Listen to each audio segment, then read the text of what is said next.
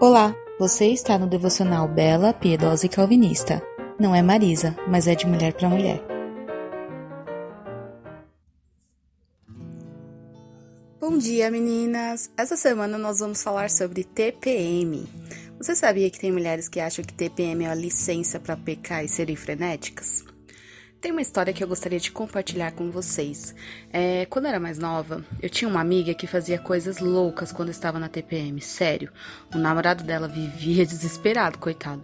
Eu só tô falando porque eu não tenho mais contato com ela, tudo bem, gente? Ah, mas então, ela terminava com ele, ela ia na casa não, ele ia na casa dela e ela tacava as coisas nele no portão.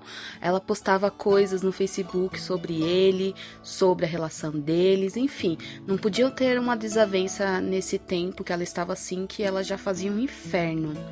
E aí depois que passava, ela ligava chorando, falando que não lembrava mais, que era normal acontecer isso, que ele não tinha sensibilidade, porque ele não conhecia como a mulher ficava, ele não sabia como a mulher ficava naquele tempo. Enfim, eu dei esse exemplo para vocês porque tem muitas mulheres cristãs que vivem assim. Porque como foi comprovado que a TPM existe, então elas acham que tem uma carta branca para ficar louca, né, nesse período. Tem mulheres que são mais tristes, deprimidas. A TPM existe sim, mas eu quero falar com vocês sobre o que podemos fazer quando esse momento chegar. No dia de hoje eu vou falar coisas que nos ajudam a ficarmos bem.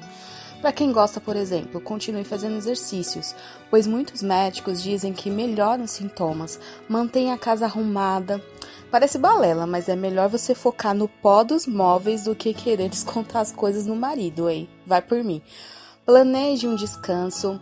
É, dizem que é muito bom a mulher descansar nesse período, né? Porque desestressa um pouco, mas também não fique deitada em berço esplêndido eternamente, né? As coisas precisam serem feitas. Retire o foco de si mesma, sabe? A gente costuma ficar só pensando em como a gente está se sentindo, em como é assim, as coisas acontecem, a gente fica triste, aí fica só, sabe, naquilo. Coloque o foco em Deus. E nos outros, por exemplo, você pode separar um momento para orar, sabe? Tire momentos para orar por todo mundo, cante louvores, ore pelo próximo, ore por como você está se sentindo também, peça para que Deus te conduza, para você para que você possa glorificar ele nesse momento. Porque ah, isso faz toda a diferença. Ah, se você fizer isso, você encontrará alegria nele, descanso, né? O Senhor conhece nossas fraquezas, Ele é o nosso socorro bem presente na hora da angústia.